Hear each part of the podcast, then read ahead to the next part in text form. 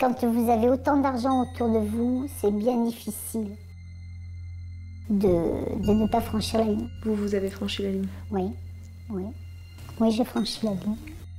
Ils étaient des employés modèles, au-dessus de tout soupçon. Comptables, trésoriers, secrétaires. Ils travaillaient au sein d'une institution publique française.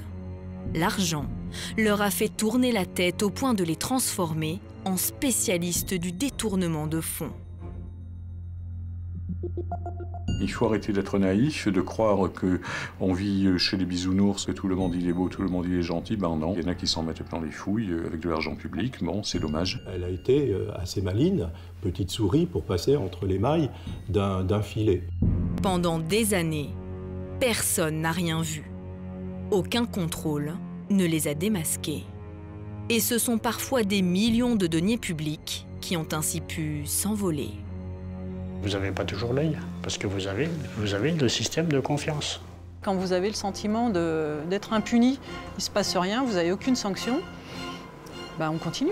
Et bonjour, c'est Nicolas de immobiliercompagnie.com et bienvenue dans cette nouvelle émission qui, dès le début, nous donne le là.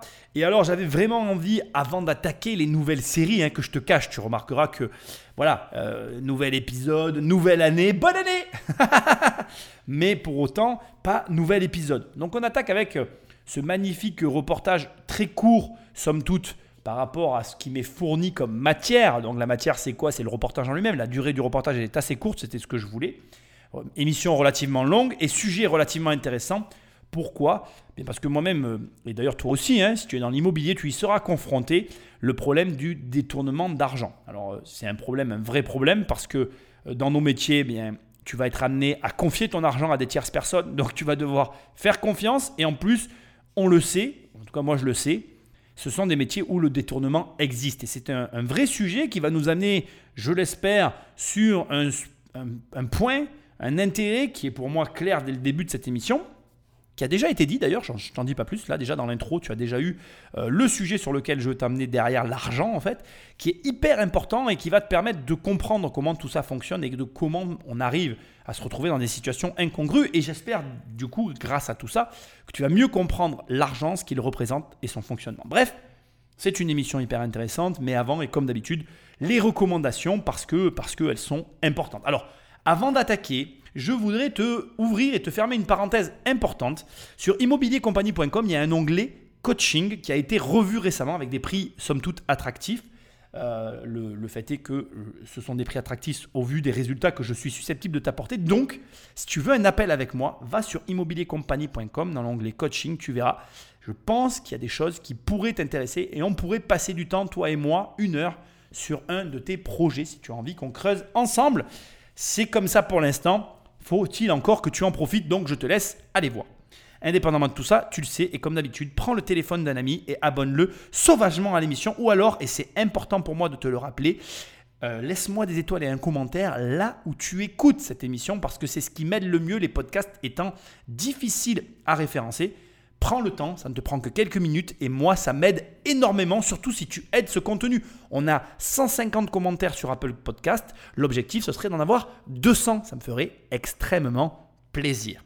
Indépendamment de tout ça, tu peux aller toujours sur immobiliercompagnie.com dans l'onglet formation, il y a ma formation, dans l'onglet livres il y a mes livres et très prochainement mon nouveau livre, puisque je peux te l'annoncer, il est terminé. Il ne me manque plus qu'à euh, récupérer les textes des co-auteurs qui participent à l'écriture de cet ouvrage. Sans plus de transition, j'ai fini ma longue introduction. Patrick, Magneto, on envoie la sauce, c'est parti pour le premier épisode de cette nouvelle année. En France, entre 2006 et 2011, la justice a prononcé 437 condamnations pour détournement de fonds publics. Un délit d'autant plus grave quand il est commis par un comptable ou une personne chargée d'une mission de service public. Pour s'en apercevoir, il suffit d'ouvrir le code pénal à l'article 432-15. Cette infraction peut être punie jusqu'à 10 ans d'emprisonnement et 150 000 euros d'amende. Ces affaires font régulièrement la une des journaux et aucune institution n'est épargnée. Conseil général, lycée, hôpitaux ou encore établissement français du sang avec 8 millions d'euros volés. partout en France, le scénario est toujours le même. Des anonymes dérapent avec votre argent. Leur escroquerie est souvent très simple en apparence et surtout, ils parient sur les failles des systèmes de contrôle. Voici les histoires de deux salariés irréprochables emportés dans la spirale du détournement. L'un gérait les comptes d'une petite mairie de campagne près de Belfort, l'autre était comptable au sein du prestigieux Opéra national de Bordeaux. Vous allez découvrir comment de petits escrocs arrivent à s'emparer de gros butins.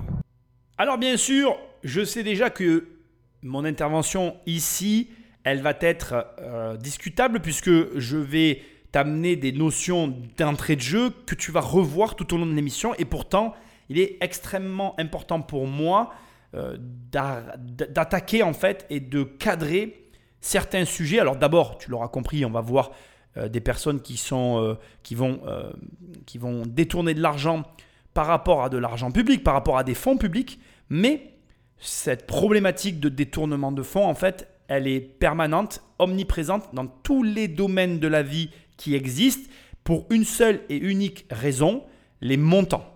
Et c'est d'ailleurs le sujet même de l'existence de ce podcast, c'est d'ailleurs le sujet même de ma vie entière.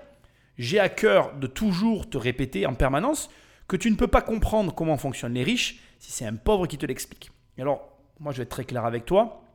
Euh, nous, par exemple, avec notre organisation et le, comment je dirais, le, le, système, ouais, les sociétés que j'ai, etc. Bref, la, situation dans laquelle je me trouve, aujourd'hui, moi, hein, et je ne suis pas gros, moi je suis un petit, il hein, faut, remettre les choses dans leur contexte, moi personnellement, que tu écoutes aujourd'hui, quand j'ouvre mes comptes, et ce ne sont pas à proprement parler mes comptes, ce sont plutôt, je dirais, les comptes de, de mes sociétés, en fait, dont je suis en train de te parler, j'ai en permanence accès finalement à six chiffres sur mes comptes en banque. C'est-à-dire que moi, quand j'ouvre mes comptes, il y a six chiffres sur mes comptes en banque, pas 5, pas 4, 6. Mais tu vas avoir des personnes au-dessus de moi qui, quand elles ouvrent leur compte en banque, elles ont accès à 7 chiffres et certaines même à 8 chiffres.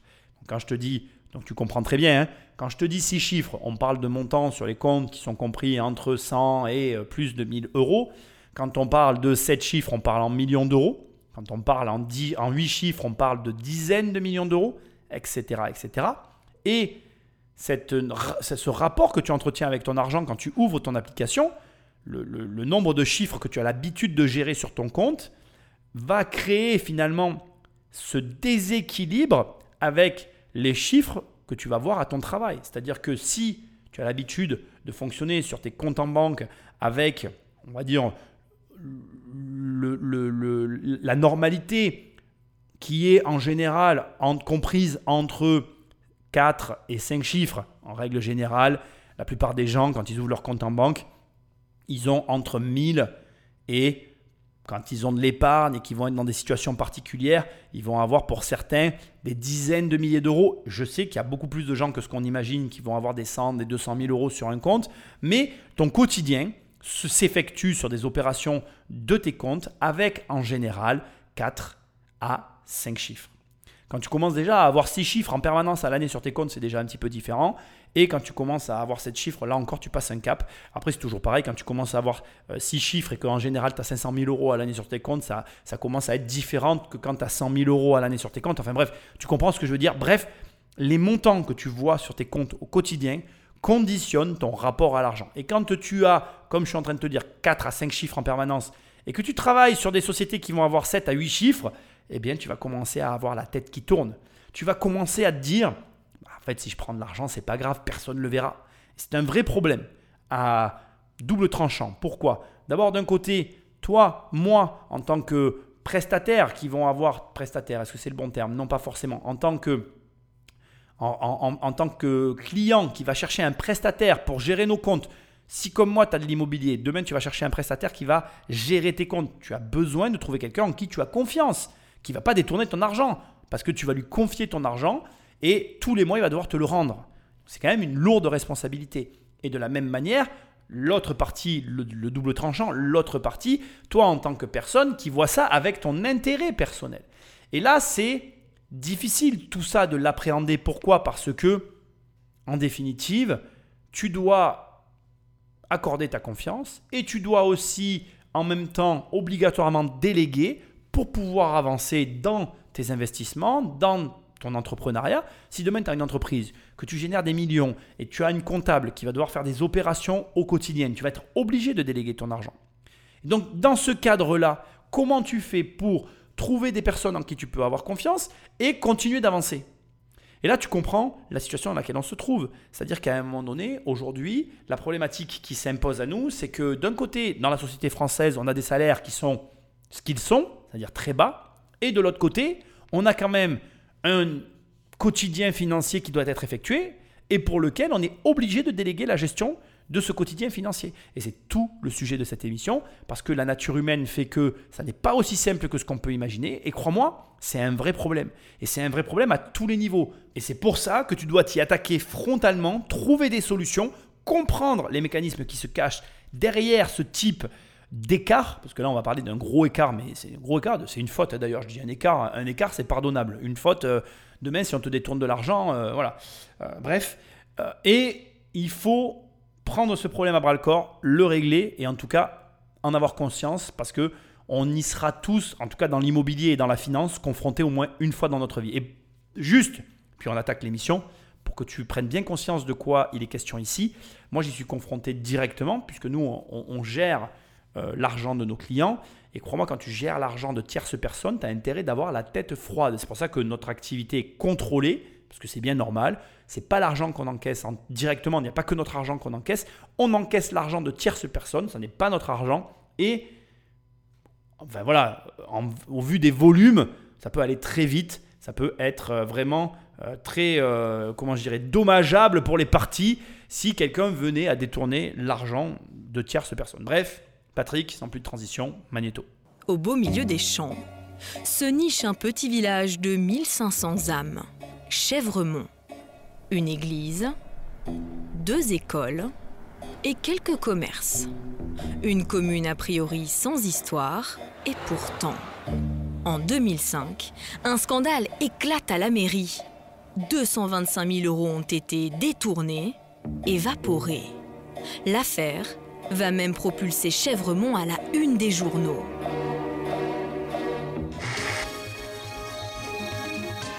un gros trou dans les caisses de la commune de Chèvremont, dans le territoire de Belfort. L'auteur des faits est connu de tous. C'est le secrétaire général de la commune. Pendant quatre ans, il a réussi à voler cet argent sans éveiller le moindre soupçon. Pierre Lab, cheminot à la retraite, est le nouveau maire du village.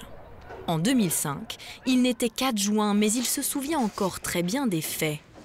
L'ex-secrétaire général travaillait ici, dans ce bureau, aujourd'hui occupé par son remplaçant. C'est là qu'il a manigancé ses détournements et volé les 225 000 euros. Pourtant, dans cette petite mairie, ne cherchez pas, il n'y a pas d'argent. La mairie n'a pas de chéquier, n'a pas de carte bleue, rien du tout. Elle n'a pas d'argent. Pas la peine de venir dans une mairie chercher de l'argent, il n'y en a pas. Alors, comment l'ancien secrétaire a-t-il pu subtiliser autant d'argent en 4 ans? Alors, je vais te le dire directement, j'ai repassé quand même deux fois l'intro, parce qu'au début, j'ai cru compris 225 millions. J'ai eu. Mon cœur n'a fait qu'un tour, 225 millions. Euh, j'ai eu peur, mais bon, 225 000 euros en 4 ans, ça fait quand même 56 000 euros par an. C'est déjà une coquette somme, c'est déjà très correct. Moi, je suis inquiet sur un autre sujet qui pour l'instant ne figure pas du tout dans cette introduction qu'on vient d'entendre, on s'intéresse au comment, et c'est très bien, on va avoir la réponse sur le comment. De toute façon, il faut que tu comprennes que dans toutes les organisations, il y a toujours des failles. Nous sommes faillibles, autant que nous sommes. Et tu peux créer euh, l'organisation parfaite, même dans la perfection, tu créeras des failles, parce que tu es un être humain. Toi, moi, nous tous communément. Donc la faille, je ne suis pas inquiet, on va la découvrir, et elle existe, elle existera toujours. Par contre, moi, ce qui m'inquiète, c'est que, j'espère qu'on l'aura dans le reportage, j'aimerais bien avoir déjà le, budget de fonctionnement de la mairie. Parce que si le mec détourne environ allez, 55 000 euros par an sur un budget de fonctionnement de 300 000 euros, c'est très différent pour moi que s'il détourne 55 000 euros par an sur un budget d'un million d'euros. Tu vois, donc j'ai besoin vraiment de d'avoir les, les, comment je dirais le, les frais de fonctionnement à l'année de cette mairie parce que ça m'inquiète, un point m'inquiète grandement, c'est comment surtout personne n'a fait pour ne s'en rendre compte. Pourquoi plutôt? Parce que je dis comment, je ne sais pas pourquoi je dis ça. Pourquoi personne ne s'en est rendu compte? C'est pas normal. De la même manière que, on va, avoir l'occasion d'en parler dans cette émission, dans notre pays en France, les, mairies ne peuvent pas faire faillite. Ça n'est pas non plus normal. Ça n'existe pas les puissants fonds. en tout cas, moi, j'en ai jamais trouvé, tu vois. Donc, euh, pourquoi les mairies ne peuvent pas faire faillite? Alors oui, ça serait catastrophique et, euh, et, j'entends bien qu'il y aurait un gros problème. Bon, la France n'est pas prête à entendre ce genre de, à mon avis, ce genre euh, d'allégation n'est pas audible pour la moyenne générale des Français. Mais bon, moi je trouve pas normal qu'une mairie ne fasse pas faillite. Tu peux pas augmenter les impôts indéfiniment. Aujourd'hui, quand je vois le montant des impôts fonciers, je suis désolé, c'est rédhibitoire. Quand ils vont avoir un pays que de locataires, on va bien rigoler. tu comprends ce que je veux dire? Il y a un moment donné, il y a une problématique dans ce pays qui, qui est réelle et dont j'ai la sensation, on essaye de l'éviter pour ne pas en parler. Bref, je suis piqué au vif, ma curiosité est attirée par la question du pourquoi personne ne s'en est rendu compte, comment fonctionne cette mairie, mais effectivement, là maintenant tout de suite, j'ai aussi envie de savoir comment il a fait, parce que 55 000 euros pendant 4 ans, c'est quand même de l'argent. Je pense que tu les prendrais, je pense que je les prendrais aussi, on les prendrait tous. Et en attendant, c'est assez hallucinant de se dire que pendant 4 ans, sans aucun problème, une personne a pu prendre cet argent. Eh bien, sa technique n'était pas très compliquée. Il a volé ces simples bouts de papier des bons communaux. Et voilà les fameux bons. Ça, c'est un ancien, c'est un bon de commande pour du matériel d'atelier. Facture adressée à la commune de Chèvremont. Ces documents, frappés du tampon du village, sont normalement distribués aux agents municipaux. Avec ça, ils achètent dans les magasins de la région des fournitures pour les différents services de la commune. À l'époque, ces bons n'étaient pas nominatifs. Remplis à la main, il suffisait simplement d'y indiquer un intitulé vague, comme matériel atelier, pour pouvoir s'en servir. C'était du matériel d'atelier, mais dans la réalité, il y avait d'autres choses. C'est sur les factures. Parce qu'on l'a su après, euh, quand on a vu les factures, ben, il y avait euh, du parquet. Parquet flottant qui avait été acheté, il y avait des tas de choses euh, qui n'ont jamais été posées à la commune. Mais comment une escroquerie aussi simple a-t-elle pu se produire dans un si petit village? Tout simplement parce que l'homme était au cœur du système. Il signait et délivrait les bons. Ensuite, c'est lui qui réceptionnait les factures des magasins. Et c'est encore lui qui établissait en toute confiance un mandat de paiement au comptable public pour régler l'addition sur le compte de la mairie. Enfin, il s'arrangeait pour que ces achats passent pour des dépenses communales crédibles.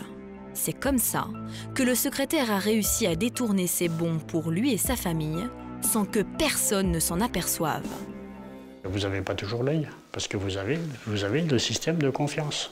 Mais vous ne pouvez pas éplucher, vous n'êtes pas secrétaire, vous n'êtes pas euh, un maire tel qu'il soit, que ce soit moi, que ce soit mon prédécesseur ou que ce soit euh, celui qui va me succéder. Bah, il n'a pas la formation de, comptabilité pour euh, gérer toute la comptabilité de la commune. je me marre parce qu'écoute bien la phrase que je vais te dire, qui est la raison pour laquelle je ne vote plus, qui est la raison pour laquelle je les appelle tous des Jean-François, qui est la raison pour laquelle tout ce système me donne envie de gerber, c'est les derniers mots que tu viens d'entendre. Oui, parce qu'un élu, il est élu. Et comme il travaille à se faire élire, il n'a pas le temps de se former. Comme il n'est pas formé, il ne sait pas. Et tu trouves normal que là, il y a un mec devant une caméra qui te dise, d'ailleurs, c'est normal pour lui. Ah mais moi, euh, la comptabilité, je suis pas formé en fait. Moi, je veux juste être élu. Mais qu'est-ce que tu racontes en fait? Donc en fait, tu es en train de me dire que en gros, je monte dans un avion, on a voté pour un gars au hasard, hein, parce qu'il voulait piloter l'avion, mais il sait pas conduire. Qui rentre dans cet avion? Qui rentre dans cet avion, bordel Mais pose-toi la question. Je veux dire, la France, c'est ça. La France, c'est un avion. Il y a des gens qui se présentent, d'accord? Ils veulent tous piloter l'avion, il n'y a aucun qui sait piloter. Nous, on vote. on vote, on est là. Hein. Ils ont fait l'ENA, hein, c'est bien. Ah oui, il a fait l'ENA, c'est bon, je vote, je vote. Il va piloter l'avion et on va décoller et on va atterrir. Non mais qui monte dans l'avion, bordel? Qui? Pas moi. Pas moi. Et j'espère pas toi, bordel. Ça m'énerve là. Là, ça m'énerve. Donc, première partie qui m'énerve, qui est la fin de ce qu'on vient d'entendre, qui est une réalité. Hein. La réalité, c'est ça. C'est-à-dire que les mecs, ils font la course à la présidentielle. Quand la présidentielle elle est terminée, ils font la course à la régionale, ils font la course à la je sais pas quoi pour être élus, je sais pas où, parce qu'ils ont besoin d'être élus. Et puis quand ils sont élus, ils doivent gouverner, mais ils n'ont jamais le temps de se former. Et après, ça fait des Français à l'image de nos dirigeants, tu vois. Quand il faut qu'ils payent pour se former. Ah non, c'est trop cher. L'école, ça doit être gratuit. Le savoir est gratuit. Bien sûr. Mais continue d'y croire. Surtout continue. Mais moi, je monte pas dans l'avion, ça c'est sûr. hein.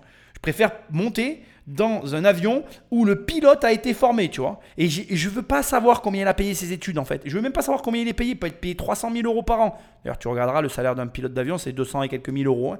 Très très bien, je suis très content. Mais je veux qu'il ait bien payé très cher sa formation, mais surtout qu'il sache piloter, tu vois.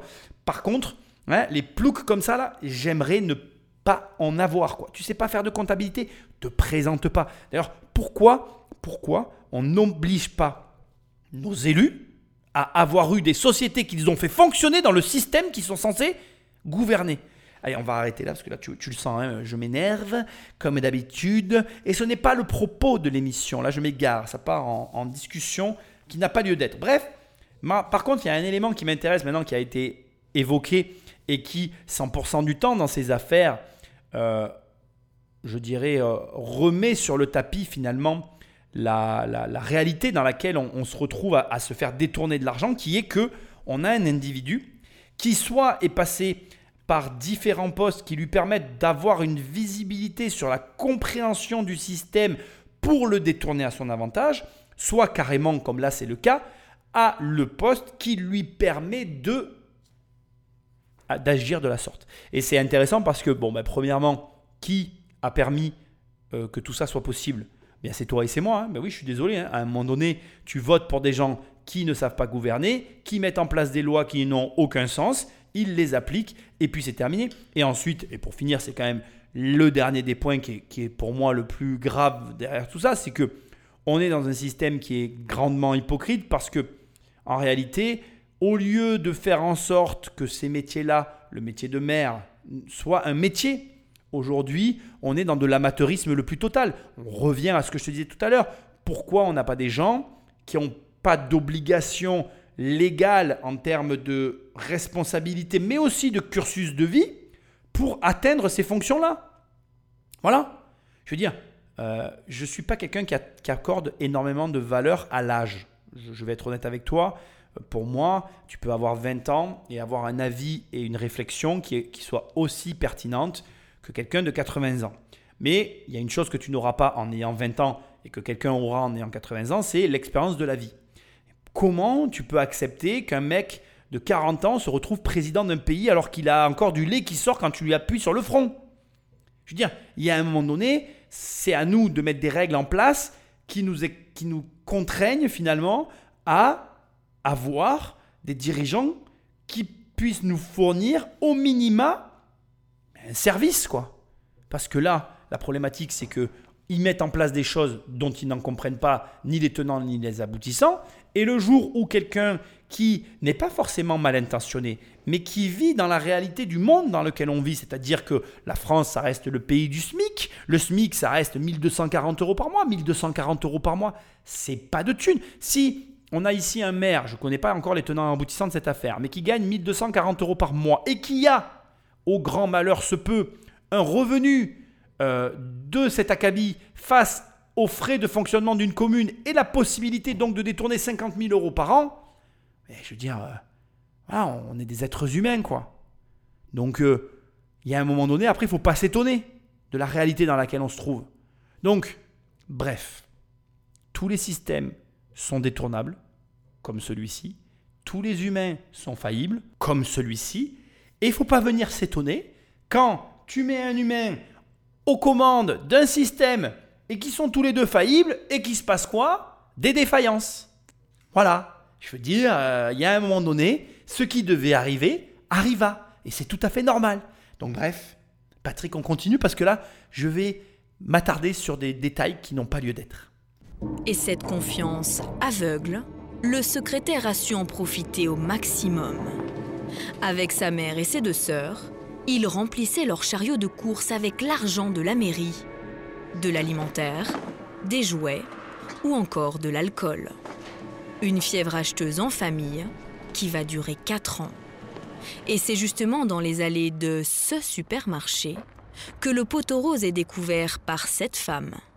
Elle préfère rester anonyme, mais se souvient comme si c'était hier de ce matin de printemps 2005 où elle faisait ses emplettes. Je suis rentré dans le magasin et puis deux personnes, deux dames qui faisaient leurs courses m'ont un peu interloqué parce qu'elles avaient déjà très tôt le matin le caddie plein avec des jouets, c'était pas Noël mais il y avait des jouets, il y avait tout dessus, ça débordait. Puis ma foi dessous, euh, il y avait des bières, il y avait tout ce qu'on voulait. Je suis passé derrière elle à la caisse. Et donc elle, finissait de payer, mais il y en avait une qui avait une calculatrice puis qui demandait à la caissière euh, ça fait combien, ça fait combien? Au final, le montant des deux chariots s'élevait à 500 euros. Mais au moment de payer, les deux femmes ont simplement donné à la caissière un bon estampillé Chèvremont. Elles sont reparties avec leurs achats sans rien débourser. Alors j'ai dit c'est pas pas possible. J'ai dit je suis de Chèvremont et puis ces dames je les connais pas et puis euh, moi j'y ai pas droit. Moi j'ai pas le droit de faire mes courses avec des bons comme ça donc qu'est-ce que c'est que ça? J'étais vraiment choqué. Et puis je me suis arrêté chez mon beau-frère, je suis même pas rentré à la maison, puis il me dit bah écoute, euh, je lui raconte, il me dit je dois téléphoner au maire ce matin. Eh bien je lui en parle. L'affaire euh, l'affaire est partie comme ça. Le secrétaire avouera tout et sera immédiatement révoqué. Mais pourquoi toute cette famille s'est engouffrée dans cette escroquerie L'homme expliquera son geste par la situation financière critique de ses proches. Il aurait donc décidé de tout faire pour les sortir de l'impasse. Non mais à ce compte-là, euh, je veux dire, non mais c'est énorme, c'est énorme, je suis halluciné. Donc euh, voilà, euh, ah, c'est bon, ils étaient dans la misère, alors j'ai pris là où il y avait des sous. Non mais moi aussi, hein, moi j'ai toujours besoin d'argent pour acheter des immeubles, j'ai qu'à prendre aux voisins après tout. Il s'en fout qu'il s'achète des pâtes lui, qu'est-ce qui m'emmerde avec ses pâtes? Moi je veux acheter des immeubles, c'est plus important. non, ce qui est, alors ce qui m'attriste, c'est que bien évidemment, soit une consommatrice qui tombe sur le pot au rose. Bon, ça va, elle était pas drôle. Euh, c'est pas grave. Euh, non, c'est quand même catastrophique de se dire que c'est même pas les services de la mairie qui ont euh, tiré au clair l'affaire. Quoi. Je veux dire, c'est quelqu'un qui a vu une tierce personne payer avec un bon et qui s'est dit, mais moi aussi, je veux un bon magique. Et c'est comme ça que l'affaire a explosé. Non, mais je veux dire, dans quel pays on vit, quoi? C'est, c'est, c'est catastrophique. Et alors, je m'excuse de te dire ce que je vais te dire, parce que je pense que tu vas être révolté. Moi, je le suis aussi. hein. Mais ça n'a pas changé, en fait. Ne, rêve pas. Rien n'a changé. Ça fonctionne toujours pareil. C'est-à-dire qu'aujourd'hui, ils ont peut-être changé ce système-là, mais il existe encore des dizaines de cas abusifs comme ça, où des gens, au moment où je suis en train d'enregistrer cette émission, sont déjà en train d'abuser de situations que nous ne connaissons pas encore, mais que nous découvrirons dans un futur proche, et où on se dira, ah oui, oh là là, mon Dieu, il a fait ça, il a détourné l'argent, et comme ça a été dit, il y a des centaines d'affaires de détournement public, et mais c'est marrant, il y a toujours une bonne raison derrière, voilà, c'est toujours pour la veuve et l'orphelin. Donc voilà, bien évidemment, c'est pas bien, hein, c'est sale les méchants riches, mais bon, les riches, généralement, eux ne détournent pas d'argent. Tu vois, les, riches, en fait, le problème que moi j'ai avec les riches en France, souvent les riches, en fait, on dit oui, regarde, il a fait de l'abus de biens social. Mais l'abus de biens social, déjà, comme je le répète toujours, ça n'existe pas dans tous les pays du monde. Donc déjà, on pourrait ne serait-ce que discuter en soi de cette euh, loi, enfin si on peut appeler ça une loi, de cet abus, parce que c'est aussi un abus hein, en soi. L'abus de biens social étant lui-même un abus, puisque dans certains pays ça existe et dans d'autres ça n'existe pas. Donc, dans les pays où ça n'existe pas, on regarde les pays où ça existe en disant, mais tiens, c'est abusif, tu as vu, ils condamnent les chefs d'entreprise qui utilisent leur argent. Et d'un autre côté, nous, dans notre pays, on a énormément de détournements de fonds.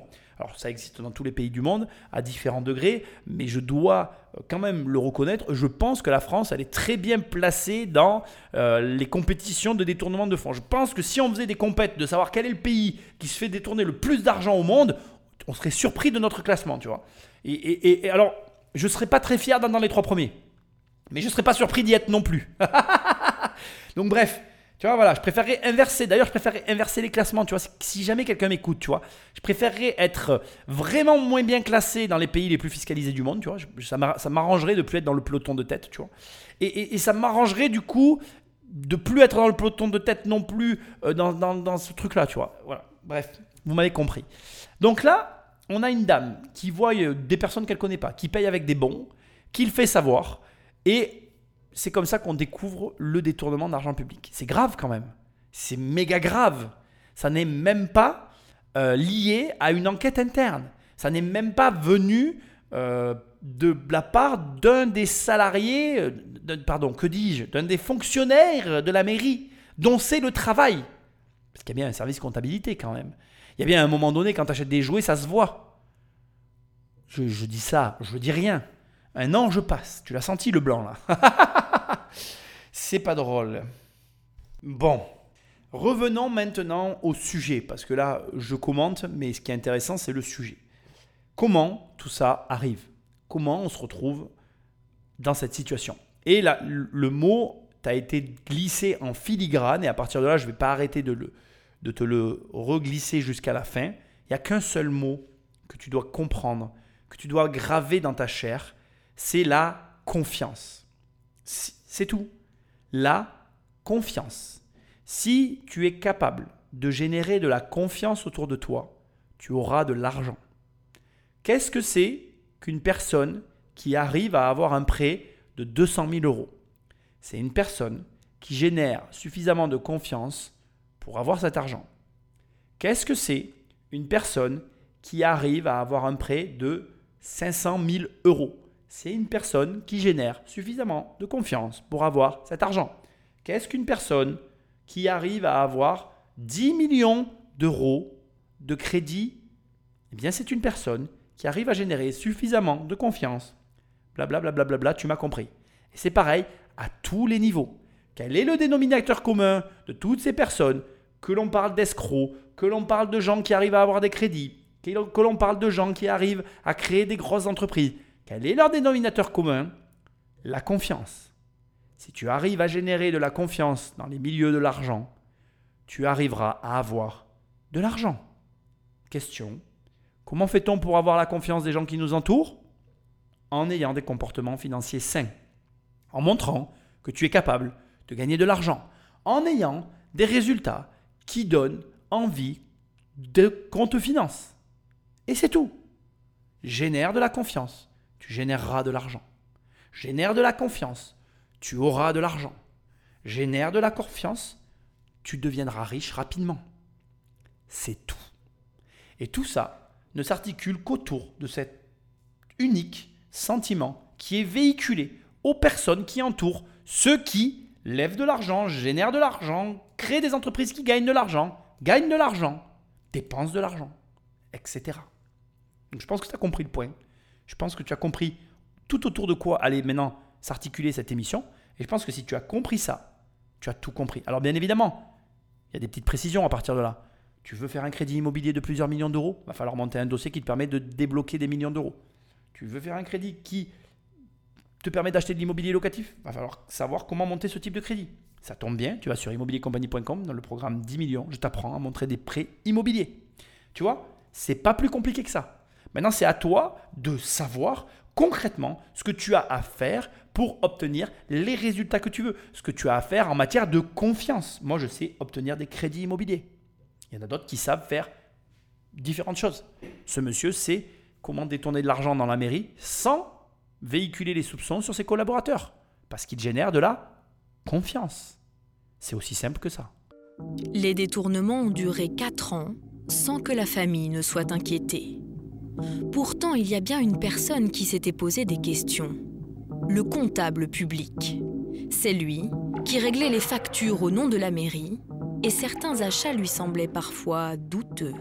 Ce qui a commencé à poser problème, c'est le jour où le Trésor public a commencé à voir qu'il y avait des achats de whisky, euh, de, mousse à raser, euh, par exemple au, profit de la crèche. Des dépenses étranges que le comptable va signaler à plusieurs reprises à la mairie. Rapidement, ces alertes sont balayées et pour cause. L'alerte, elle arrivait où? Chez le secrétaire? Oui, pas de souci. Pas difficile de chasser les doutes, car la personne censée contrôler les bons communaux, c'était l'escroc lui-même. Et il est allé encore plus loin. En parallèle des détournements, l'homme avait réussi un autre tour de passe-passe. Donc là, je fais une pause parce qu'il y a deux vraiment temps forts ici, et on va se concentrer sur le premier. J'aimerais que tu imagines un schéma avec la mairie. Donc, tu te fais un petit cadre dans ta tête. Là, tu vois, tu as un cadre et tu écrit mairie dans ta tête. Tu vois, tu vois une mairie. Et dans cette mairie, il y a des élus.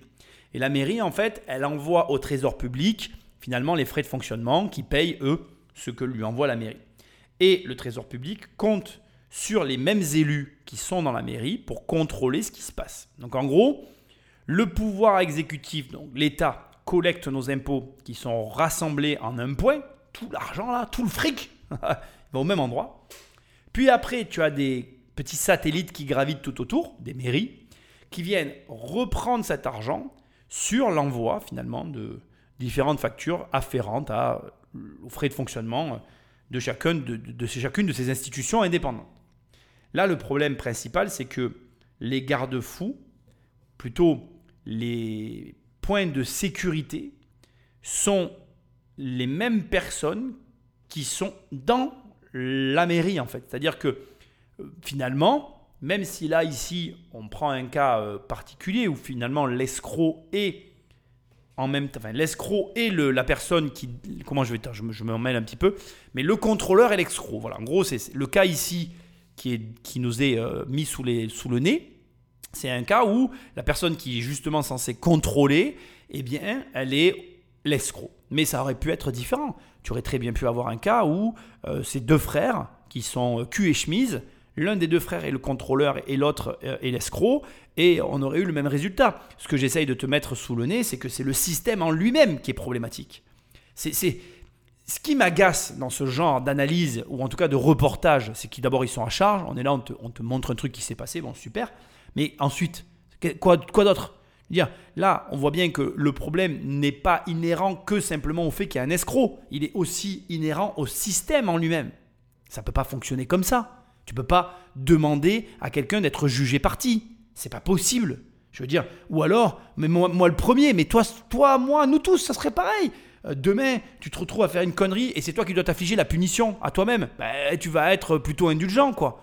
Et de la même manière, que si tu dois infliger une punition à une tierce, à une tierce personne pardon, ou à un membre de ta famille, tu n'auras pas non plus la même, euh, comment je vais dire, agressivité, c'est même pas le bon terme. Tu vas pas avoir la même approche face à un membre de ta famille qu'à quelqu'un que tu connais absolument pas. Et après, par-dessus tout ça, va se rajouter les circonstances, les éléments, etc. Donc là, ici, c'est bien beau de dire, ah oui, c'est un escroc, vous vous rendez compte, etc. Mais en plus, non, ok. Et le système? Le système, a un problème. Quand la dame du trésor public, la, dame, elle te dit, le trésor public se pose des questions quand il voit passer de la mousse à rager pour l'école. Ben, ben, il se pose des questions. Mais pourquoi tu donnes l'argent? Il n'y a pas de questions à se poser. Qu'est-ce que l'école a besoin de mousse à raser? Ben, je sais pas. Moi, euh, je trouve ça anormal qu'on se soit simplement posé des questions. Pour moi, c'est dans tout le système qu'il y a un problème. Mais parce que on voit bien qu'à un moment donné, le contrôle s'effectue d'une manière, je vais aller oser le dire, on a des contrôles qui sont faits de copinage et de convenance entre des gens qui se connaissent. Et on est au-delà de la simple connaissance, on est souvent sur de l'entre-soi, je m'explique, dans le système français si tu commences à rentrer dans le fonctionnariat et dans le système des mairies et des élus, etc., tu vas très vite te rendre compte qu'il y a des familles, il y a des parents, des cousins, des gens qui se connaissent, des amis. On est dans de l'entre-soi, de l'argent qui est comme là accessible et dont on sait que à la source, il est provisionné en grosse quantité. Quand demain, tu vas aller faire un devis pour un mec, je vais te donner un cas même encore plus simple. Tu as deux personnes devant toi, une première personne et une deuxième personne. Tu vas faire un devis à chacune de ces deux personnes. Et le devis concernera un travail que tu vas effectuer pour les deux qui est strictement identique. Par exemple, tu vas vendre, allez, je vais te donner des stylos. Voilà, j'ai un stylo dans une main là. Tu dois vendre 10 stylos à deux personnes. Ces 10 stylos, ils te coûtent 1 euro. Donc les 10 te coûtent 10 euros. Le premier, je te le présente et je te dis voilà, c'est mon cousin, c'est un ami, euh, voilà, euh, fais-lui un prix s'il te plaît. Voilà. Donc les stylos, d'habitude, tu les vends 20 euros. C'est un pote à moi, etc. On se connaît. Juste parce que je t'ai dit ça, tu auras tendance à lui faire à 19 euros. Le deuxième, tu le connais pas. Je te dis tiens, voilà, je te présente un gars, il a besoin de stylos, il a besoin de 10 stylos.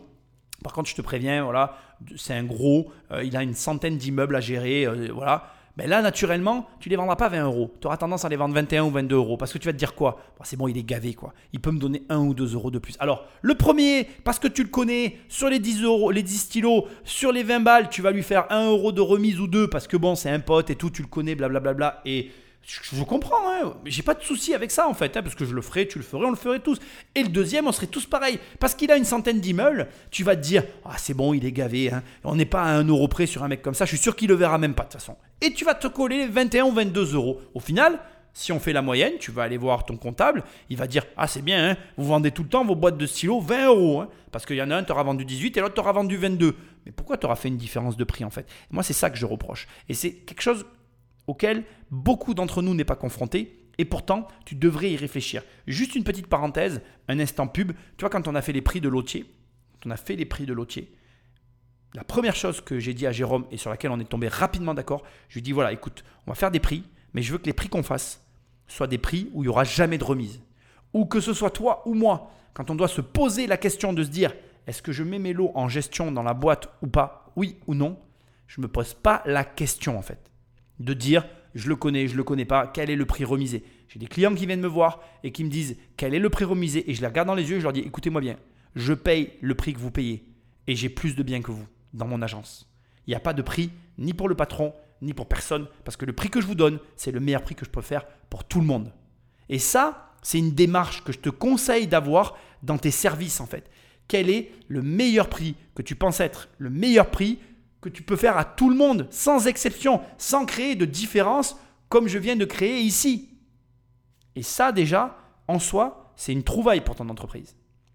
Après, la problématique du système que tu mets en place, ça c'est ton problème, mais veille à ne pas avoir un système comme celui qu'on vient de voir là, parce que franchement, euh, voilà, c'est pas viable. Après, ne te leurre pas, il n'y a pas de système infaillible, ça n'existe pas, nous sommes des êtres humains, nous sommes faillibles. Malheureusement, euh, voilà, ça nous arrive à tous d'avoir des pertes comme celle-ci. Euh, ce qu'il faut, c'est faire en sorte de se protéger au maximum euh, de, de, de, de détournements de fonds comme cela, parce que ça peut être irrémédiable. Là, encore une fois, comme je te l'ai dit dans cette émission, le grand malheur pour moi de ce pays, c'est que les villes ne peuvent pas faire faillite, mais ton, entreprise ou la mienne, elles peuvent faire faillite. hein. Là, tout ce que tu vois, c'est irréel en fait. Ça n'existe que dans le système français. Mais tu as plein de pays où les villes font faillite, euh, où, ça ne peut pas continuer. Il n'y a que chez nous où euh, c'est des puissants fonds. Allons-y gaiement, continuons. C'est ce que va découvrir Stéphane Werther, enquêteur à la brigade de recherche de Belfort. Le secrétaire avait trouvé un moyen très ingénieux pour compenser les sommes volées à la mairie. Quand des travaux étaient prévus dans le village, par exemple, il montait des dossiers de subventions falsifiés auprès des organismes publics. Le but Obtenir un maximum de subventions pour contrebalancer ces détournements. L'homme équilibrait les comptes, ni vu, ni connu. Alors, comme exemple, je pourrais vous demander, il y a eu des trottoirs de fait à un moment sur la commune de Chèvremont. Euh, donc, euh, pour ces trottoirs, il y a une facture de fait par une entreprise de BTP de la région. Et lorsqu'il envoie donc, euh, un dossier de subvention pour euh, ces trottoirs, euh, falsifie la facture et augmente le montant, de façon à obtenir le maximum de subventions qu'il pouvait avoir euh, par le Conseil général ou, ou la préfecture, je ne sais plus exactement. En tout, il a obtenu frauduleusement des dizaines de milliers d'euros de subventions indues. Pour toutes ces malversations, le secrétaire ira devant la justice. Ici, on le voit lors de son procès en 2009. Il sera condamné à rembourser et passera plusieurs mois derrière les barreaux. Nous l'avons contacté par mail, mais il n'a pas souhaité témoigner. J'ai reconstruit ma vie. Je rembourse le préjudice que j'ai causé à la commune de Chèvremont. Je vis avec mon erreur, mais je ne vais pas m'épancher. Aujourd'hui, il aurait changé de métier et serait cuisinier. Il a déjà remboursé 160 000 euros à la commune sur les 225 000 euros détournés. Je vais commencer par balayer le côté, euh, le côté, euh, voilà, aller en justice. euh, il n'a pas voulu recevoir les caméras. Ça, on va pas en traiter ici. Ça ne m'intéresse pas. Je suis pas là pour faire du potinage. Des potins, quoi, tu m'as compris. Ensuite, deuxième élément important quand même, je veux le souligner, il a quand même remboursé 160 000 euros sur 225. C'est quand même bien. C'est quand même pour moi une histoire qui finit bien en France. Ça, c'est assez rare hein, de mon point de vue, mais bon, voilà. Maintenant, on va se concentrer sur la première partie que je trouve extrêmement intéressante. D'abord, je vais te dire une chose qui va te choquer. Quand j'enregistre cette émission, on est en 2022 encore. Quand je l'enregistre, elle va sortir en 2023, puisque j'ai une semaine de décalage sur le temps que mes émissions soient faites, etc. Mais ce que je veux te dire, c'est qu'à l'heure actuelle, ce système de subvention avec l'État, etc., il est toujours pareil. C'est-à-dire qu'aujourd'hui, et alors c'est dramatique, mais les mairies, en fin d'année, pour conserver leur budget actuel, elles ont tendance à tirer leurs dépenses pour garder les mêmes budgets parce qu'on n'arrête pas de leur réduire. C'est là que tu comprends pourquoi notre système fiscal est aussi étouffant. Ça ne va pas du tout. Au lieu d'essayer de réduire la voilure pour justement réduire les dépenses, les mairies, pour essayer d'assurer et d'assumer le service public, elles sont là à tirer sur la corde parce que, et on, on est aussi face à une réalité qu'il faut entendre, les prix n'arrêtent pas de monter d'un côté, et l'argent vient à manquer de l'autre. Mais comme on est dans un système, en France hein, je parle, hein, où l'argent est sale et où il ne faut pas en parler, et où bien évidemment on préfère dire que les riches sont méchants parce qu'ils arrivent à en avoir, et que tous les autres sont des gentils parce que malheureusement il leur en manque, bien on se retrouve dans des situations incongrues et complètement tirées par les cheveux comme celle-ci qu'on est en train de vivre. quoi. Et où, alors là ça me fait mourir de rire, on avait quand même un secrétaire qui, au milieu d'une bande d'ahuris et cervelés, ne le prenez pas mal mes amis, j'en suis vraiment désolé, c'est pas une insulte, mais à un moment donné, quand j'entends au début de l'émission, oui nous on n'a pas de formation en comptabilité, ben fais-la putain ta formation en comptabilité, bordel, va la payer ta formation, au lieu d'être là en mode je perds de l'argent, bref, je me calme. Donc, au lieu d'être là en mode oui, euh, euh, on n'a pas de formation en comptabilité, tu avais un seul mec qui lui était très très bien formé en comptabilité, qui équilibrait ses comptes et qui est passé comme une lettre à la poste et qui vous a piqué putain 225 de milliers d'euros quoi. Et c'est pas normal, ça n'est juste pas normal. Donc ça veut dire quoi? Ça veut dire que si tu n'as pas trop de scrupules, et je suis désolé de le dire, mais tu as un boulevard pour aller détourner de l'argent dans les mairies. Eh oui, et oui, il faut le dire. Alors, je ne t'incite pas à le faire, bien évidemment, mais c'est dramatique de parler comme ça. Et ça veut dire aussi que tu es dirigé par des idiots, par des gens qui ne savent pas comment fonctionne le système qui gouverne. Et ça, il faut le comprendre. Il faut l'entendre et le comprendre. Alors, qu'est-ce qu'on fait dans tout ça? Qu'est-ce qu'on fait? Qu'est-ce que toi, tu dois faire? Alors, déjà, tu dois faire vraiment l'inverse de ce qu'ils font. C'est-à-dire qu'eux ne se forment pas. Ils ne se forment pas. Forme-toi. Ils ne se forment pas. Forme-toi. Tu ne dois pas être comme eux. Là, tu as le nez sur ton caca, tu la vois la défaillance. Elle est simple à voir. On est face à des gens qui ne comprennent pas comment ça fonctionne, qui ne cherchent pas à comprendre et qui ne font rien pour comprendre. Donc ça ne peut pas donner du résultat, ça. Tu comprends, bordel Quel pléonasme, tu comprends. Si tu fais rien pour comprendre, tu peux pas comprendre, donc fais. Donc à un moment donné, tu veux pas payer des formations chères, pas de problème. Lis des livres, tu veux pas lire des livres On s'en fout, bordel Lis des livres Soit tu lis des livres, soit tu fais des formations. Et le mieux, c'est de faire les deux. Mais ne viens pas me dire ah, j'ai pas l'argent, j'aime pas ça. Je m'en fous, en fait. Je m'en fous, ça ne m'intéresse pas. Ça, ça n'est pas mon problème. Ça te plaît pas, c'est pas grave, tu le fais quand même. C'est ça que je suis en train de te dire. Tu fais pas comme eux, là. En fait, c'est hyper simple. En fait, la France, c'est très contre-intuitif, la France, tu vois tu prends les gens qui nous dirigent, qui sont censés être des leaders et qui sont censés être des exemples. Et en fait, en France, ce sont des contre-exemples. Donc c'est ça qu'il faut comprendre en fait. Une fois que tu as compris ça, tu as tout compris en fait. Une fois que tu as compris que en fait ces gens-là ce sont des contre-exemples, donc tout ce qu'ils font, il faut surtout pas le faire. Tout ce qu'ils ne font pas, il faut surtout le faire. Une fois que tu as bien compris ça, bah, tu peux agir. Donc après c'est très euh, voilà, c'est difficile hein, parce que c'est contre-intuitif, c'est le cas de le dire, hein, mais du coup c'est eux qui le veulent bien. Mais en fait, c'est comme ça que ça marche. Donc ils ne se forment pas, ils ne comprennent rien, ils ne font rien pour comprendre. Toi, tu dois faire tout l'inverse. Ils regardent la télé, eh parce qu'il faut savoir que eux, ils regardent la télé et les sondages d'opinion. Tout ça, faut pas que tu le fasses. En fait, tout ce qu'ils font, faut pas le faire. Il faut faire l'inverse. Et une fois que tu as bien compris ça, tu vas avoir de bons résultats. Parce que si tu fais comme eux, tu auras les mêmes résultats qu'eux. Et regarde leurs résultats, bah, ils se font piquer de l'argent sans comprendre ce que c'est. Ils disent Oh là là, attention, euh, regardez, on nous achète du whisky et de la mousse à raser pour une école. Il y a un problème. Et on leur envoie un courrier en disant Non, non, il n'y a pas de problème. Ah, ok, bon, ben c'est bon alors. Ben, voilà. Sinon, euh, tu as un cerveau, tu peux le brancher Non? Non, ah, il n'y a plus d'électricité. Ah oui, c'est vrai. Oui, oui, parce que on, doit rouler à la voiture électrique, mais sans centrale atomique. Celle-là, elle était gratuite. Allez, Patrick, magnéto.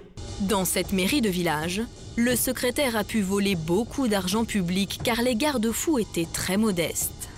D'autres institutions, bien plus importantes, sont mieux protégées mais elles subissent parfois le même sort. Et les contrôles s'avèrent là aussi totalement défaillants.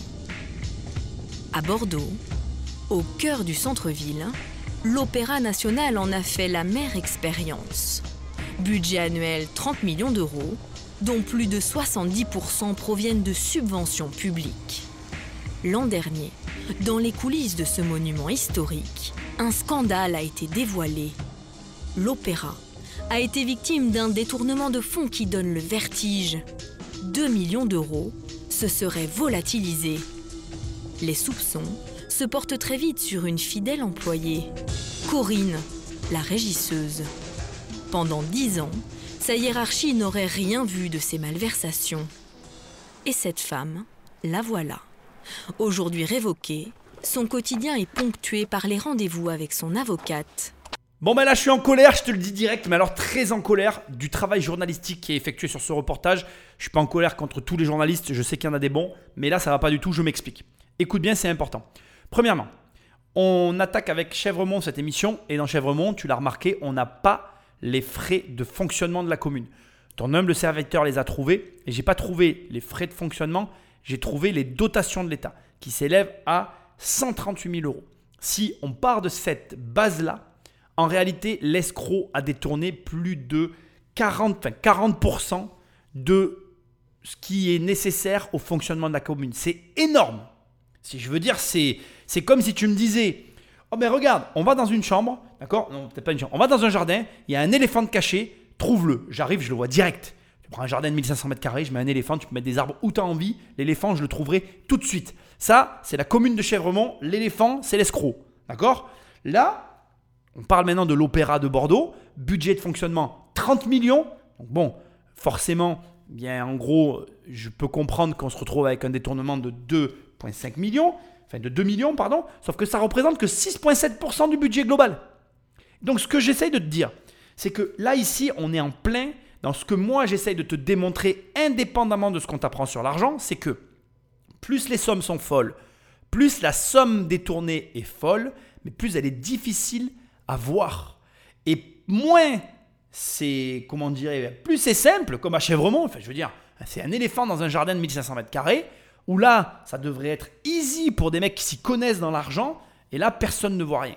Ça va pas du tout. Je veux dire, on est dans une situation uluberluesque, ça se dit peut-être pas complètement euh, tiré par les cheveux, où en réalité, ce qui se passe à Bordeaux, je peux pas dire que c'est normal, mais il y a 30 millions, bordel. Quand tu gagnes 1240 euros par mois, je veux dire, tu te dis, bon, allez, je vais prendre 100 000 de ce côté et 100 000 de là, ça se verra pas. Je dis pas qu'ils ont raison. Je suis contre ce qu'ils ont fait. Je dis simplement que sur 30 millions, l'escroc se dira ce que je suis en train de te dire. En gros, je vais prendre 100 000 balles, ça se verra pas. Puis comme il les prend et que ça se voit pas, ben il continue, continue, puis ça devient un train infernal. Comme il n'a pas de thune au départ, il gagne 1240 euros par mois ou j'en sais rien, il gagne pas d'argent. Tu verras, j'en suis sûr que là, l'escroc, ça va être ça. Ça va être quelqu'un qui va te dire, j'avais pas de thune, il y avait 30 millions, ben je les ai pris. Quoi. Ça va être une histoire comme ça. De l'autre côté, dans une commune où tu as 138 ou même 200, même il y aurait eu 500 000 euros de frais de fonctionnement à l'année, détourner 50 000 euros par an, mais c'est pas acceptable en fait. C'est pas acceptable. Je veux dire, un enfant à qui j'aurais appris la finance, il l'aurait vu en fait. Je te le dis. Hein. Donc c'est hyper important que tu comprennes déjà que ben, plus tu vas grossir, plus ça va être complexe. Nous, on grossit et je peux t'assurer que c'est très complexe. Je l'ai raconté dans un podcast il y a un an de ça, je crois, où en fait on a eu 2000 euh, euros d'impayés pendant 3, pendant 3 mois, on l'a pas vu en fait. Parce qu'aujourd'hui, on est à un point où euh, on le voit, peut-être pas trois mois, mais sur un mois et demi, deux mois. J'ose espérer, en fait, je m'en rends pas compte. C'est plus moi qui m'occupe des comptes. Mais tu comprends ce que je veux dire? Euh, Plus tu grossis, plus tu délègues ton pouvoir. Plus tu délègues ton pouvoir, plus tu mets dans une tierce personne un pouvoir sur de l'argent qui n'est pas à elle, pour lequel elle va avoir un rapport qui ne sera pas le tien, parce que justement, son revenu ne lui permettra pas d'avoir un rapport sain à de l'argent. On revient à ce que je te disais tout à l'heure, il y a déjà une notion de confiance qui, se, qui se, qui s'applique dans ce que je suis en train de te dire. Tu vas me dire, ou peut-être que tu étais en train de te dire, attends mais Nicolas, c'est eux qui embauchent quand même les gens, c'est à toi de savoir qui t'embauche. Mais tu peux embaucher qui t'a envie, mon garçon. C'est pas un problème d'embauche, c'est un problème de rapport à l'argent. Il y a un moment donné, dans toutes les entreprises qui grossissent, il y a des postes comme ça où il y a du maniement de fonds, et ce maniement de fonds, il implique forcément des vérifications, il implique forcément bien, que tu sois attentif à, ce qui se passe avec ton argent et que tu sois capable de le gérer. Et malheureusement, euh, il y a des impacts financiers. Plus tu es gros sur 30 millions d'euros, avec un volume pareil, plus les centimes vont avoir un impact que tu ne mesures pas sur la gestion de ta boîte. En gros, ce que j'essaye de te dire, c'est que mec, euh, tu génères 30 millions d'euros à l'année. D'accord? On va prendre 30 millions d'euros. On va imaginer que tu es un entrepreneur, tu m'écoutes et que tu fais 30 millions d'euros sur 365 jours. Ça veut dire que tous les jours, tu te réveilles et tu fais 82 191 euros par jour. Si tu as une variation journalière de 5 euros, 5 euros sur 365 jours, ça te fait quand même une variation de 2000 euros. De 50 euros sur 365 jours, ça te fait une variation de 18 000 euros. Est-ce que tu te rends compte le delta? J'ai juste rajouté qu'un seul zéro. 50 euros sur 81 000 euros, c'est pas grand-chose. Mais 50 euros par jour sur 81 000 euros par jour, ça représente 18 000 euros en fin d'année. Et ça, c'est des, des notions financières que tu ne peux pas avoir si tu n'as pas l'habitude de manier beaucoup d'argent. Et malheureusement, je suis désolé de te le dire, mais c'est quelque chose auquel tu vas devoir t'habituer dans l'argent, parce que plus tu vas avancer, plus ça va être ton quotidien, plus ça va être ton quotidien, plus tu vas devoir y être attentif, plus tu vas devoir y être attentif, plus tu vas devoir trouver de la confiance. Et crois-moi, la confiance dans les milieux de l'argent, c'est dur à trouver. Bonjour maître. Bonjour madame, ça va bien? Ça va. Pour la première fois, elle a accepté de revenir sur cette affaire. Je regrette vraiment ce que j'ai fait. Ce geste-là est pour moi un geste qui n'aurait jamais dû exister, mais qui a existé. Cette femme aujourd'hui dévastée et en dépression avait pourtant à l'époque un poste clé à l'opéra. Elle était la responsable de la régie comptable. Une régie destinée aux dépenses urgentes comme le règlement des salaires des artistes intermittents, le remboursement de leurs notes de frais et autres petites dépenses. Pour tout ça, elle avait accès au chéquier de l'opéra et à une caisse avec de l'argent liquide. Chaque année, elle voyait passer des millions. quand vous vivez au théâtre, payer un artiste 30 000, 30 000 euros, ça vous paraît énorme, mais c'est courant. Donc vous n'avez même plus la notion de cet argent, ce que ça peut représenter. Et vous vous dites, pourquoi pas moi? Elle qui connaissait très bien les rouages de la régie va donc déraper et détourner des fonds. Alors déjà, je suis hyper surpris euh, dans le bon sens du terme, qu'elle ait accepté de témoigner. C'est très courageux de sa part. Je trouve euh, vraiment très bien qu'elle emploie les mots très simples de dire pourquoi pas moi. Sauf qu'il y a un élément essentiel dans ce qui se passe là, qui est à prendre en compte, c'est le côté artistique. Pablo Picasso, il avait une phrase que j'aime beaucoup. Il disait, euh, disait qu'en fait, quand tu lui achetais une toile, que tu l'as trouvée trop chère, il disait que les gens n'arrivaient pas à apprécier que la toile était le fruit de X années d'expérience. C'est un peu comme d'ailleurs quand tu fais appel à mes services, j'ai un prix, mais ça fait 20 ans que je fais ce que je fais. Donc, euh, peux pas acheter 20 ans d'expérience le même prix que un petit jeune qui commence. J'ai pas de problème avec les petits jeunes qui se font payer moins cher. Hein. Je trouve normal. Je leur souhaite d'avoir 20 ans d'expérience comme moi et d'arriver au même tarif que ce que moi je pratique actuellement. Mais ça me paraît logique, tu vois. Je pense que euh, c'est normal que tu payes l'expérience. Moi aujourd'hui, tu m'amènes sur un projet, je te le démêle très rapidement. Euh, il y a quelques jours, euh, j'ai solutionné un problème euh, de plusieurs oui, centaines de milliers d'euros, oui, je, peux le dire. Euh, je ne vais pas me faire payer 500 euros, quoi. Je suis désolé. je vais pas faire gagner des centaines de milliers d'euros à mes clients et de l'autre côté, te prendre 100 balles, quoi. Je suis désolé, c'est pas possible. Et c'est ça le problème. C'est qu'en fait, c'est ce qu'elle a dit exactement. C'est exactement ça. C'est-à-dire qu'en fait, on est, mal fait d'une certaine manière, je vais oser le dire comme ça, mais moi aussi on est tous pareils. Hein. Et d'abord on est tous fait pareil, moi je regarde au-dessus, on regarde toujours au-dessus de soi, parce que c'est comme ça. J'ose, le croire, je l'espère pour toi que tu regardes au-dessus et pas en dessous. Moi je m'en, je m'en fiche un peu, comme tu vois, je t'ai dit, les petits jeunes ils facturent ce qu'ils veulent, c'est tant mieux, tu commences dans le métier, il faut faire comme tout le monde. Hein. Voilà, mais il faut regarder au-dessus. Et je pense que on regarde. Et c'est une erreur. Moi j'évite de faire du benchmarking, donc de regarder les autres, j'évite de regarder ce que pratique les autres en tarif, même si tu es un petit peu obligé de le faire à un moment donné pour te, te situer, on va dire. Mais après, il faut, faut, aussi arrêter de le faire. Et le fait de regarder, on, pose nos émotions sur souvent des sujets où il n'y a pas d'émotion à avoir. Un artiste, quand il est bon, il a un prix qui n'est pas corrélé avec la réalité. Et tant bien même tu le payes, et tant bien même tu penses mériter la même chose que lui, je suis désolé, tu n'as pas vécu sa vie, tu n'as pas sa, sa, sensibilité, tu n'as pas produit ses œuvres artistiques qui l'ont conduit au résultat où il se trouve actuellement, et donc malheureusement, tu n'as pas la même cote, la même valeur que lui. Dans l'art, c'est encore plus prononcé parce que tu peux arriver à des, des, revenus stratosphériques, parfois, et je veux bien le reconnaître, pour des œuvres qui sont discutables. Carré blanc sur fond blanc ou carré noir sur fond blanc, je sais plus lequel c'est. Bon, moi, tu vois, c'est un truc qui m'a jamais fait vibrer. Je sais qu'il y a des gens qui sont friands et payants, payeurs, pardon, de ce type d'art moderne qui n'est pas le mien, tu vois. Là, je parle de peinture, mais bon, tu m'as compris, quoi. Bref, voilà, dans l'art, il y a tout et rien. Il y en a pour tous les goûts. Il faut arriver à avoir l'esprit ouvert et puis il faut aussi arriver à comprendre que tu captes des valeurs internationales. Un mec qui achète à un Français carré noir sur fond blanc, euh, un Américain qui est euh, multimillionnaire à des niveaux euh, que nous en France on n'imagine pas, bien sûr qu'il ne va pas payer la toile à un prix que tu peux comprendre. Parce qu'il n'est pas issu de la même culture et de même niveau de richesse que toi. Et ça, ça crée encore plus une disparité. Elle était à Bordeaux, dans un opéra réputé. Bordeaux, une ville de Chinois qui paye des prix fous, 30 millions d'euros de frais de fonctionnement à l'année. On ne parle pas d'un truc euh, normal que tu peux comprendre en fait. On fait venir des, des artistes dans cet opéra-là que tu ne connais même pas. Et donc, si tu veux, euh, ce que tu dois arriver à comprendre, c'est que dans l'argent, tout ça, ça existe. Et quand toi, tu y es confronté, ça peut te faire péter les plombs. Et c'est vrai, en fait. Tu sais, il y a deux, et c'est très drôle d'ailleurs que j'en arrive à te parler de ça. Dans l'argent, il y a deux phases durant lesquelles tu peux péter les plombs avec l'argent, en fait. Et c'est très marrant parce que dans ces deux phases, il y en a une que 100% des gens ignorent, en fait. Donc la phase que tout le monde connaît et qui fait peur à tout le monde et qui fait péter les plombs à beaucoup de gens, c'est j'ai pas d'argent, je manque d'argent.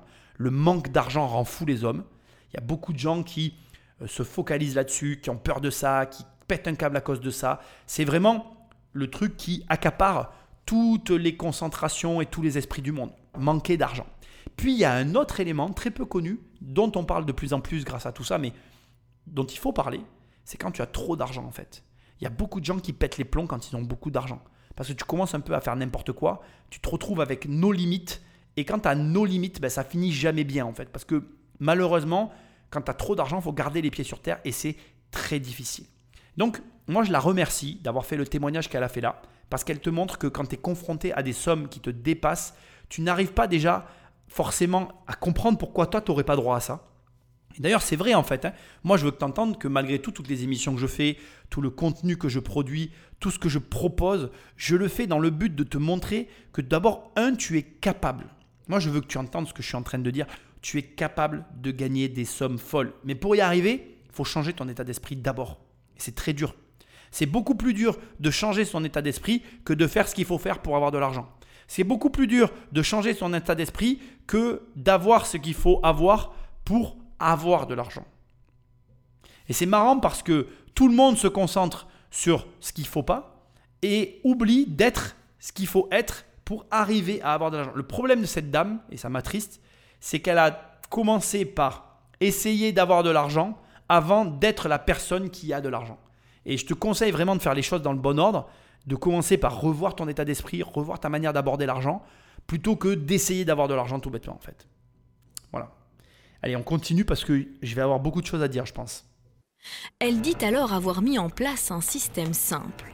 Derrière son écran, sur son logiciel comptable, elle explique avoir créé de fausses lignes sur un compte où d'après elle on ne lui demandait pas trop de détails, celui des rémunérations des intermittents.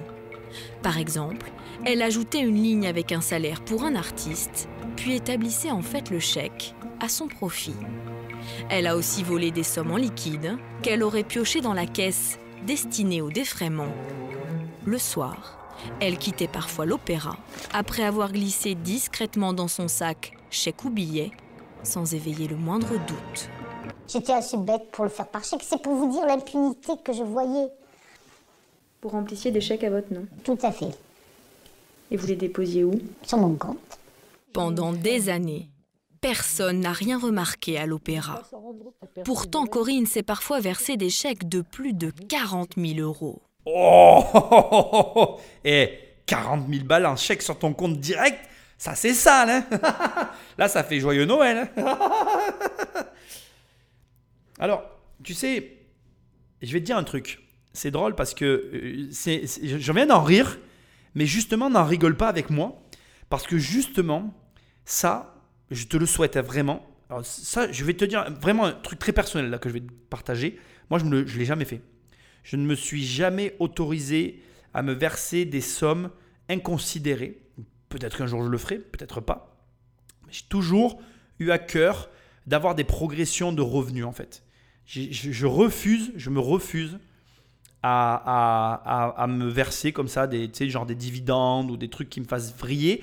Et quand il m'arrive d'avoir des grosses sommes, elles sont toujours tout de suite réservées, toujours tout de suite réaffectées. Il y a vraiment, je, voilà, je, porte un grand soin à, euh, ne pas à ne pas, euh, à ne pas justement faire ce qu'elle fait là. Et c'est très symptomatique ce qu'elle a fait. Donc se verser un chèque de 40 000 euros sur ses comptes de des personnes qui vont euh, avoir des comportements euh, pas cohérents avec leur argent. Je pense vraiment que l'argent, alors certes c'est bien de gagner des grosses sommes d'un coup, euh, mais, mais je pense que c'est lié à ton histoire en fait. C'est lié à ton histoire et que c'est ton histoire qui va faire que tu vas réussir à garder ta tête froide ou pas. Ton histoire et ton entourage. Si tu as cette capacité, cette discipline avec ton argent pour le réaffecter, le réinvestir en permanence, tu auras de l'argent. Si tu n'as pas de discipline, tu n'en auras pas. Ça, ne tient qu'à ça en fait. Ensuite, il y a un autre élément ici qui, qui t'a sauté au visage parce que je te l'ai répété dans, dans le début du podcast et maintenant on revient encore dessus. Elle n'a pas fait ça en toute impunité. Elle a fait ça en toute confiance. Elle ne le voit pas, elle, parce que elle n'en a pas conscience. Elle, elle voit l'arnaque qu'elle a causée et elle voit le tort qu'elle a généré. Mais si elle a pu agir de la sorte, si elle a pu agir sans que personne n'ait à redire après elle, c'est d'abord parce qu'elle faisait bien son travail, qu'elle le faisait tellement bien qu'elle avait acquis la confiance de ses pairs et que cette confiance qu'elle avait acquis lui a permis de continuer d'agir, de continuer de travailler de la sorte parce que ben, justement la confiance lui était totalement donnée, qu'à aucun moment on s'est dit qu'elle aurait pu ben, détourner de l'argent comme elle l'a fait.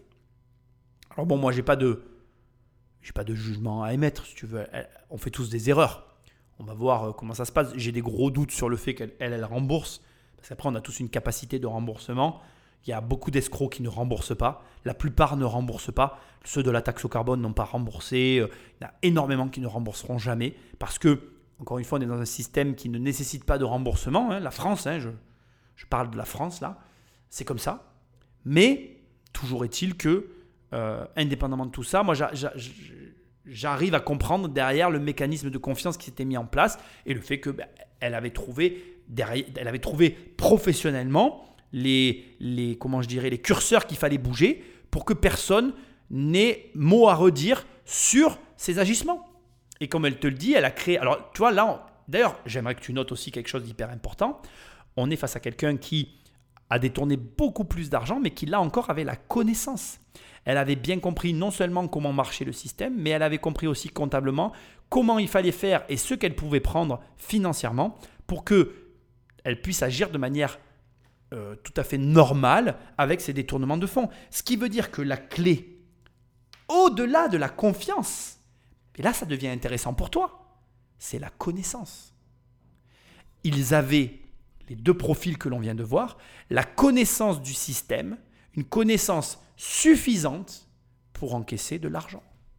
Ce qui veut dire que le savoir est une arme et que dans ce cas, lorsque tu payes pour apprendre une connaissance qui te donne accès à de l'argent, tu ne dépenses pas de l'argent, tu l'investis sur ta connaissance.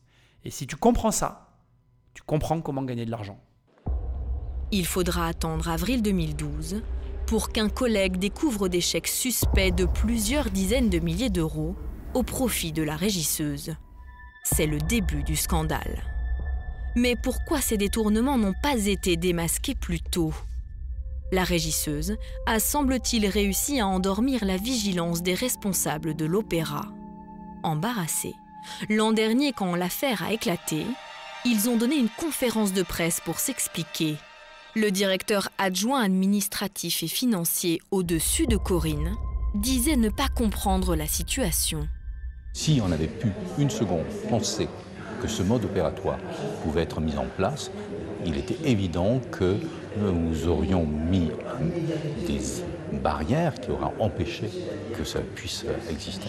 Ah bon, là, je vais te la faire courte parce qu'on se retrouve dans la même situation que tout à l'heure. Là, il vient de dire quoi, le mec, là? Il vient de rien dire, en fait.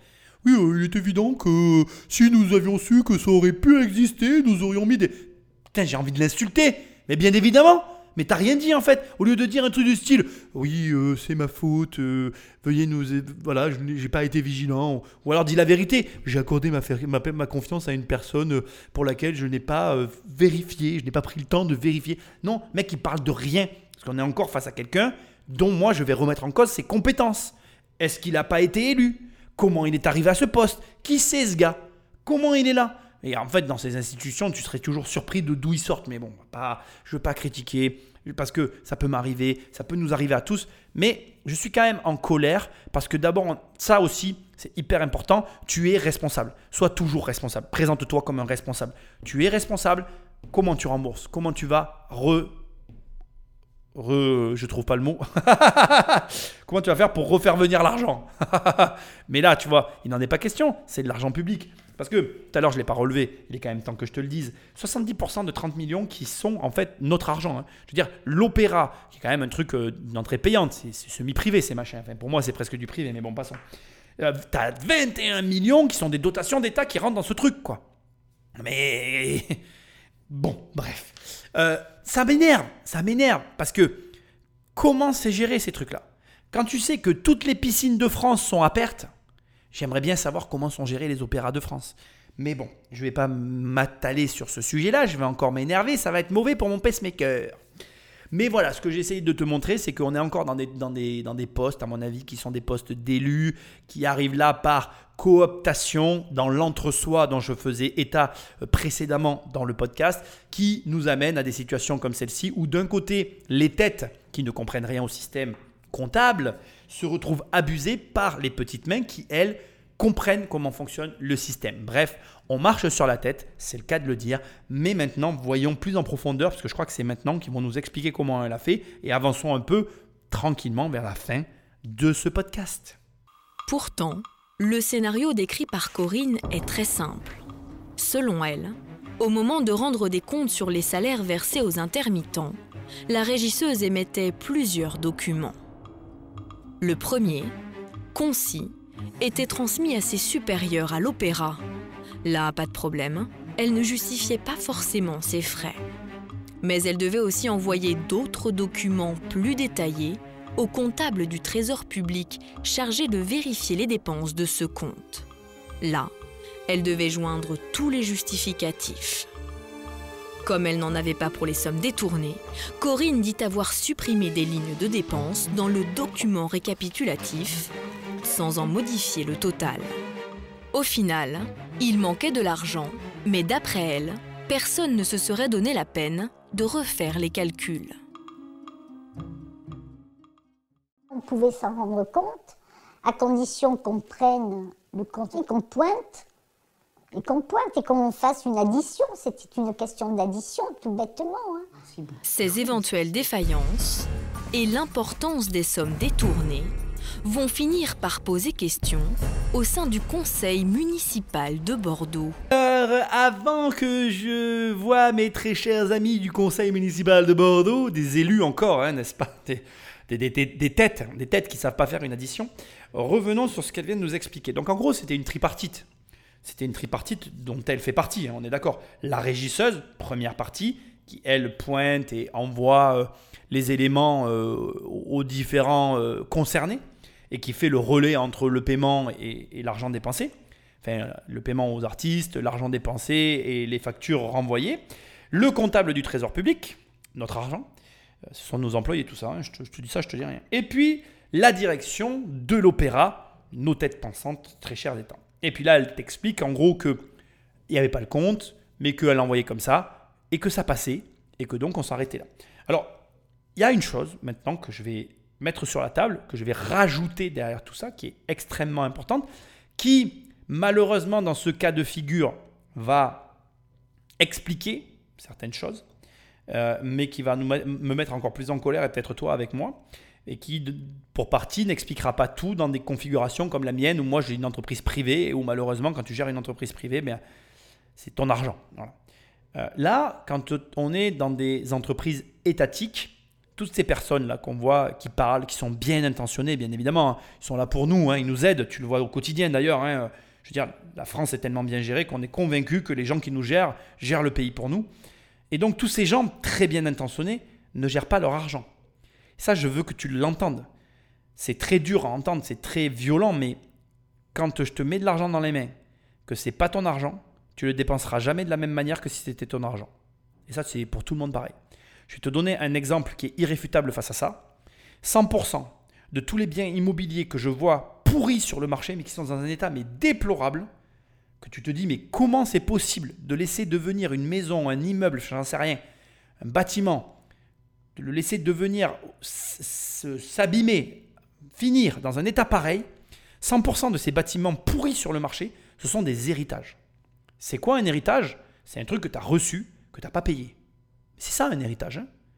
et que ça te plaise ou non, les gens en France sont offusqués par les héritiers, mais les héritiers, c'est les pourvoyeurs des meilleures affaires de France. Hein.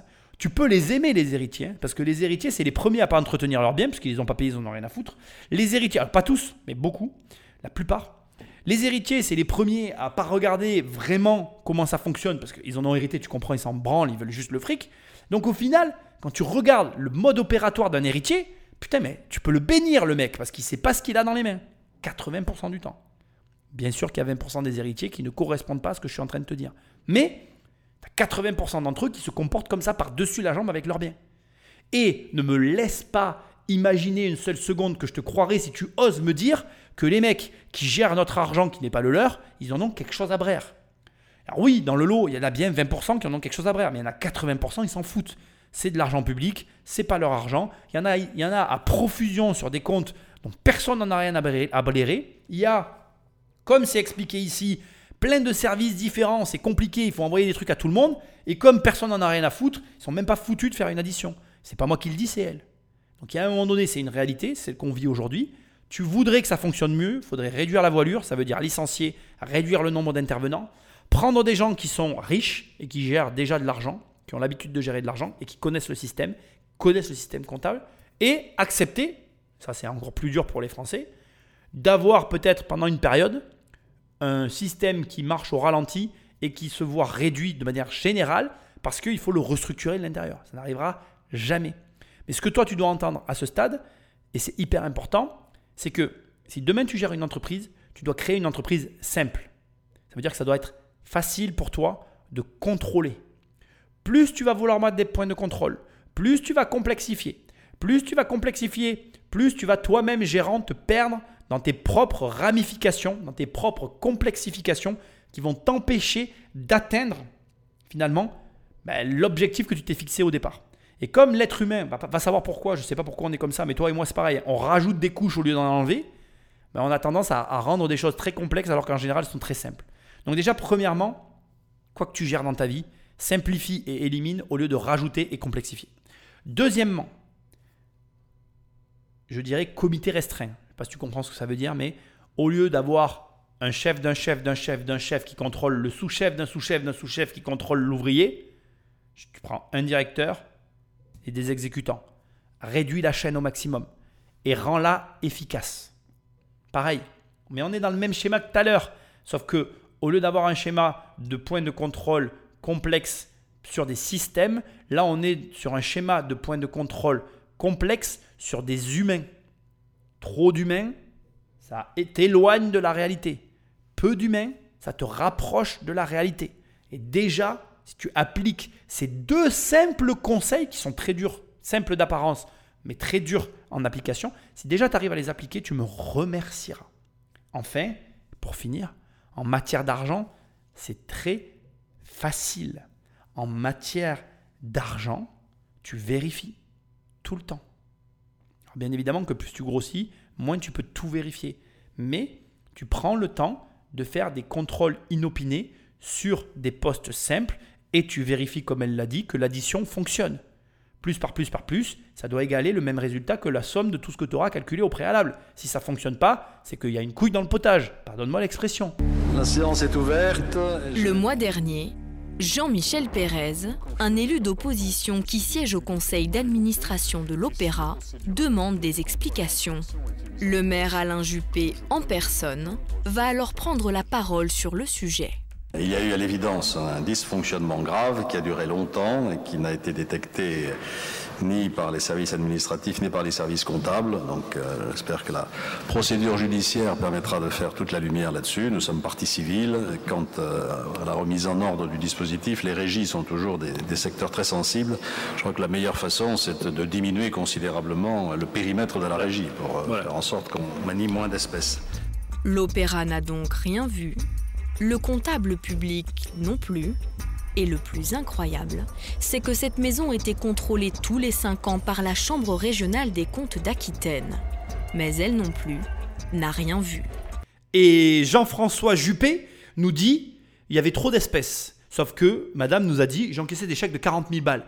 Et à un moment donné, Là, on a la preuve par l'image que les gars, euh, je vous conseille euh, d'apprendre un peu des choses, tu vois, d'aller pas à l'école, parce qu'apparemment l'école, même pour vous, elle n'est pas très efficace, mais peut-être de faire des formations, tu vois, formez-vous les mecs. Lisez des livres. c'est catastrophique. Alors c'est catastrophique parce que l'opposition qui n'existe pas en France, c'est tout ça, c'est les mêmes. Hein. pour moi, comme je vous l'ai dit, c'est que des gauchistes. Hein. On est dans la gauche euh, gauchiste, gauchiste hein, voilà. Entre gauchistes, ils s'opposent, mais bon, voilà. Donc la gauche d'opposition euh, les incrimine, mais de toi à moi, ils auraient fait quoi de mieux? Ils ont quoi de mieux à proposer? Ah, pas d'espèce. Ah, c'est ça. Mais ça n'a rien à voir en fait. C'est pas un problème d'espèce là c'est pas c'est un problème de comment ça fonctionne. Est-ce que tu sais comment ça fonctionne? Parce que des espèces, tu en auras toujours en fait. Faux débat, mauvaise réponse. Donc euh, ça te montre aussi, et tu dois le noter dans un coin de ta tête, que tu dois rester au contact de la réalité. Qui que tu sois, quoi que tu fasses, reste au contact de la réalité. Ça te ramène un petit peu à ce que je te disais tout à l'heure, même si tu te mets à gagner de plus en plus d'argent, et des dépenses et un revenu progressif. Reste au contact de la réalité. Et tant bien même quand tu vas commencer à te détacher de la réalité, parce qu'à un moment donné tu te détacheras au vu de tes revenus, essaye de garder un lien fort avec le terrain, avec la façon dont ça se passe. Peu importe la méthodologie que tu vas employer pour ça d'ailleurs, hein, ça ça te regarde, mais tu dois trouver absolument une façon de garder ce, cette prise avec ce qui se passe dans le terrain, sur les gens qui, pour les gens qui travaillent avec toi, qui travaillent autour de toi, parce que si tu te détaches trop d'eux, ben, ce genre de situation peut arriver. Et c'est vraiment, euh, voilà, encore une fois, je me moque un petit peu dans cette émission, j'en ai conscience, hein, elle peut être prise sous, l'angle de euh, tu te moques euh, des, administrations et de nos élus. Je me moque d'eux parce que, bon, ben voilà, comme tu le comprends, de par la façon dont est fait le système, ils font rien non plus pour améliorer leurs conditions et leur compréhension de tout ça. Et puis, bon, on les laisse faire impunément, donc j'ai envie de te dire, ils ont raison aussi de, le faire. Hein. Mais, indépendamment de tout ça, dans le privé, ça peut nous arriver à nous aussi. Dans l'immobilier, je veux quand même que tu l'entendes, il y a énormément d'histoires de détournement de fonds. Parce que dans notre secteur d'activité, il y a énormément d'argent. Et c'est très courant qu'il y ait des détournements de fonds. C'est quelque chose euh, qui est difficile à détecter parce qu'il y a beaucoup de flux financiers. Et comme il y a beaucoup de flux financiers, c'est très facile d'aller piocher dans la caisse. Quoi, voilà. Donc, euh, on n'est pas à l'abri de ça. Si tu veux te lancer dans l'immobilier, dans des activités comme la mienne, tu dois en prendre conscience. Mais surtout, tu dois comprendre que voilà, c'est une réalité. Et, pour moi, en tout cas, si tu veux pas te retrouver dans des situations comme celle-ci, tu dois rester au contact ben, de la réalité. Franck Gilbert Banquet est le président de cette chambre. On va passer par là. Il explique que le rôle de la chambre n'est pas forcément d'éplucher les comptes d'une régie en profondeur. Nous intervenons en contrôle ultime, je vous le répète, et par conséquent, nous contrôlons les contrôles. Nous ne contrôlons pas toujours directement, ce n'est pas possible. Euh, la Chambre régionale des comptes fait de très nombreuses enquêtes et euh, l'Opéra de Bordeaux ne mobilise pas les 60 personnes de la Chambre régionale des comptes. Le dernier contrôle en 2010 n'avait donc rien constaté d'anormal sur la régie. Nous avons alors interrogé l'Opéra sur les éventuelles défaillances de leur contrôle interne mais ils n'ont pas souhaité s'exprimer. Ils se sont retranchés derrière le secret de l'instruction en cours. L'opéra est impérativement tenu au secret de l'instruction et n'entend pas y déroger. L'instruction devrait permettre d'éclaircir ces zones d'ombre et peut-être de comprendre pourquoi cette femme sans histoire a organisé cette incroyable fraude. On arrive à la conclusion. Euh, il ne reste plus qu'un petit passage. Ici, je ne vais pas m'étaler, il n'y a rien à dire. C'est pour moi ce qui fait qu'aujourd'hui, euh, ce qu'on écoute là, c'est euh, la raison pour laquelle des gens comme moi sont écœurés de nos dirigeants, parce qu'ils ne sont même pas fichus d'assumer la responsabilité et de reconnaître tout simplement leur incompétence. Je on a tous nos, nos faiblesses. Moi, quand je ne sais pas, je ne sais pas. Je t'incite vraiment, et c'est important ce que je vais te dire là, quand tu ne sais pas quelque chose, dis que tu ne sais pas. Il vaut mieux que tu dises à quelqu'un, écoutez, je, je ne sais pas, je n'ai pas de réponse euh, à votre question, laissez-moi revenir vers vous, et euh, si je peux vous apporter des éclaircissements, je vous les donnerai. Dans la pire des configurations, je vous donnerai une adresse ou un contact vers qui vous tournez, je me renseigne et je reviens vers vous. Voilà, tiens ce genre de discours-là euh, à quelqu'un qui te pose une question que tu ignores, ou même quand on te met en porte-à-faux ou qu'on t'incrimine d'une faute que tu as commise, reconnais-la. C'est beaucoup plus, pour moi en tout cas, honorable, clair et appréciable que ce genre de comportement où finalement on te dit non, euh, c'était pas vraiment mon rôle, puis euh, j'ai rien à vous dire. C'est agaçant. La vérité, c'est que la France est un système extrêmement complexe. Tu le vois ici. Les personnes qui évoluent dans le système français le comprennent, l'utilisent, arrivent à se mouvoir à l'intérieur. Le fait est que et on va pas se mentir, il y a beaucoup de gens qui ne comprennent pas comment ça fonctionne réellement parce que ils ne mettent pas les mains dans le cambouis réellement et ils ne savent pas en fait les mouvements, les curseurs que tu peux bouger pour te permettre d'obtenir tel ou tel résultat. La comptabilité, et je vais être franc avec toi, ça reste une photo de ton entreprise à un moment donné et sans parler de faire des faux. Attention, hein, je ne te dis pas ici euh, qu'il y a des faux bilans, etc. Mais un bilan, tu peux, d'une certaine manière, dans une juste mesure, je vais dire, le, modeler, l'arranger.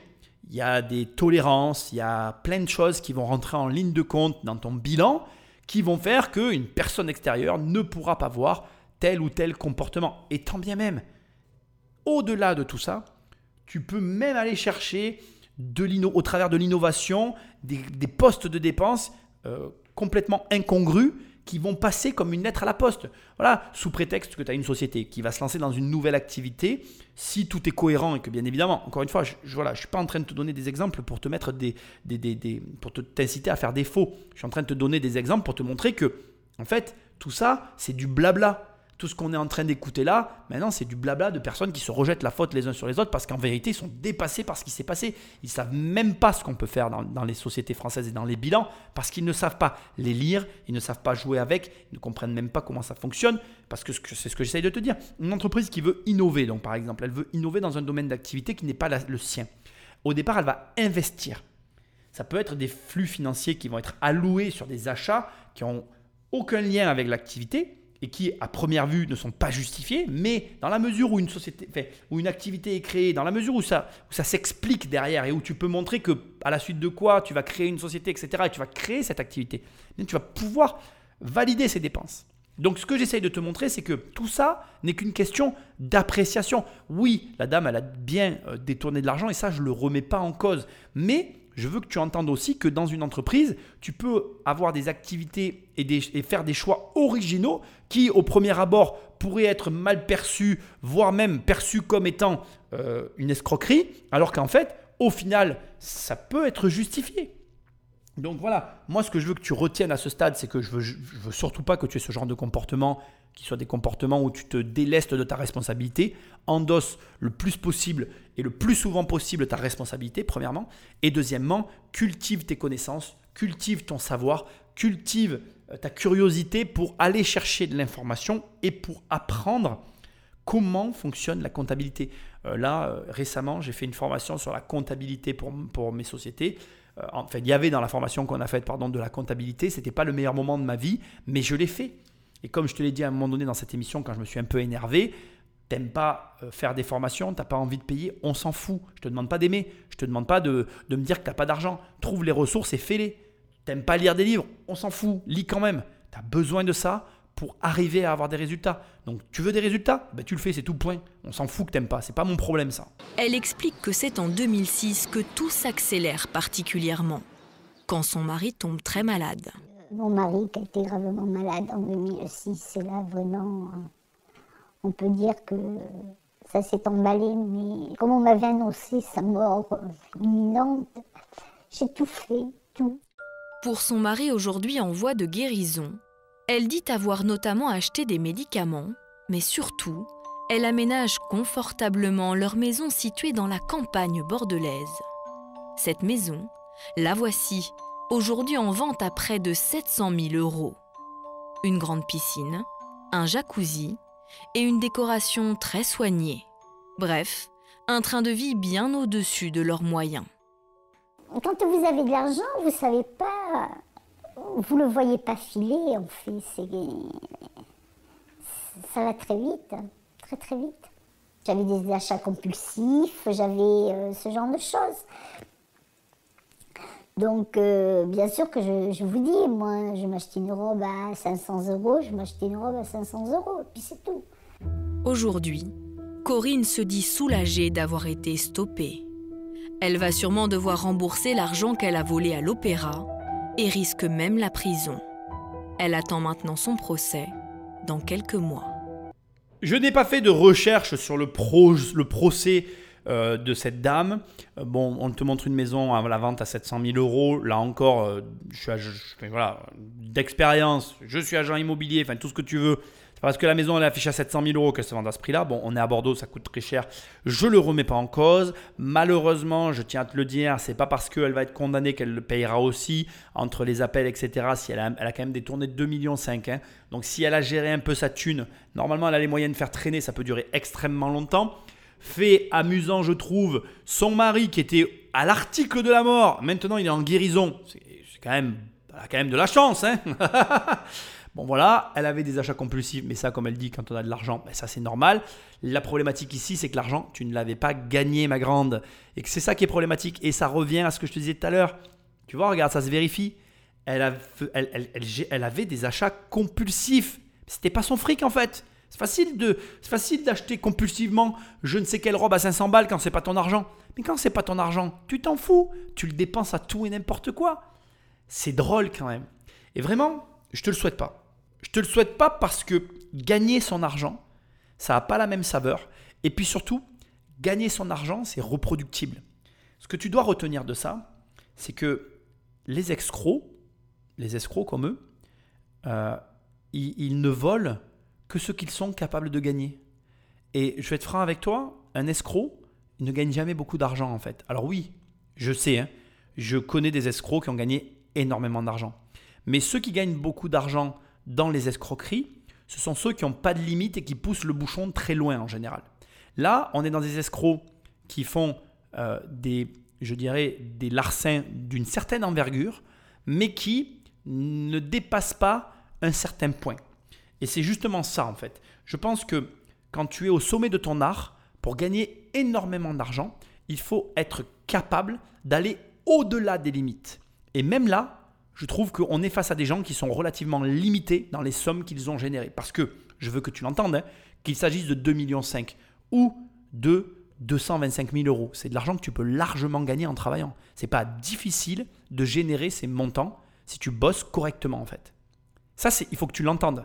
L'argent, gagner de l'argent, c'est 10, 20, 30, 50, 100 millions d'euros. Ça, ça ne se gagne pas de la même manière en fait. Et ça revient à ce que je te disais au début de l'émission. C'est une réflexion que tu dois avoir de ton côté en fait. Il n'y a pas de secret.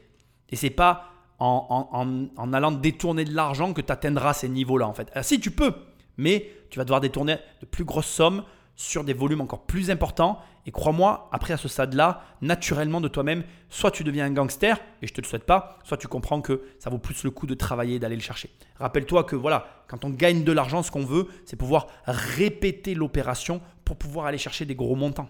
Là, il n'y a rien à répéter, puisque maintenant, à qui elle parle le plus souvent? À son avocat. Mais pas pour gagner de l'argent. Non, non, pour se défendre d'un procès, de l'argent qu'elle va devoir rendre, en espérant ne pas avoir à tout rendre. Parce que si elle doit tout rendre, elle va rendre l'argent de sa maison, elle va rendre l'argent euh, qu'elle pourra rendre, et puis il lui restera rien à l'arrivée. Et ça, il faut bien que tu l'entendes. Le but, c'est que à l'arrivée, il te reste suffisamment pour te payer ta dignité. Et comme la dignité n'a pas de prix, je te laisse réfléchir à tout ça.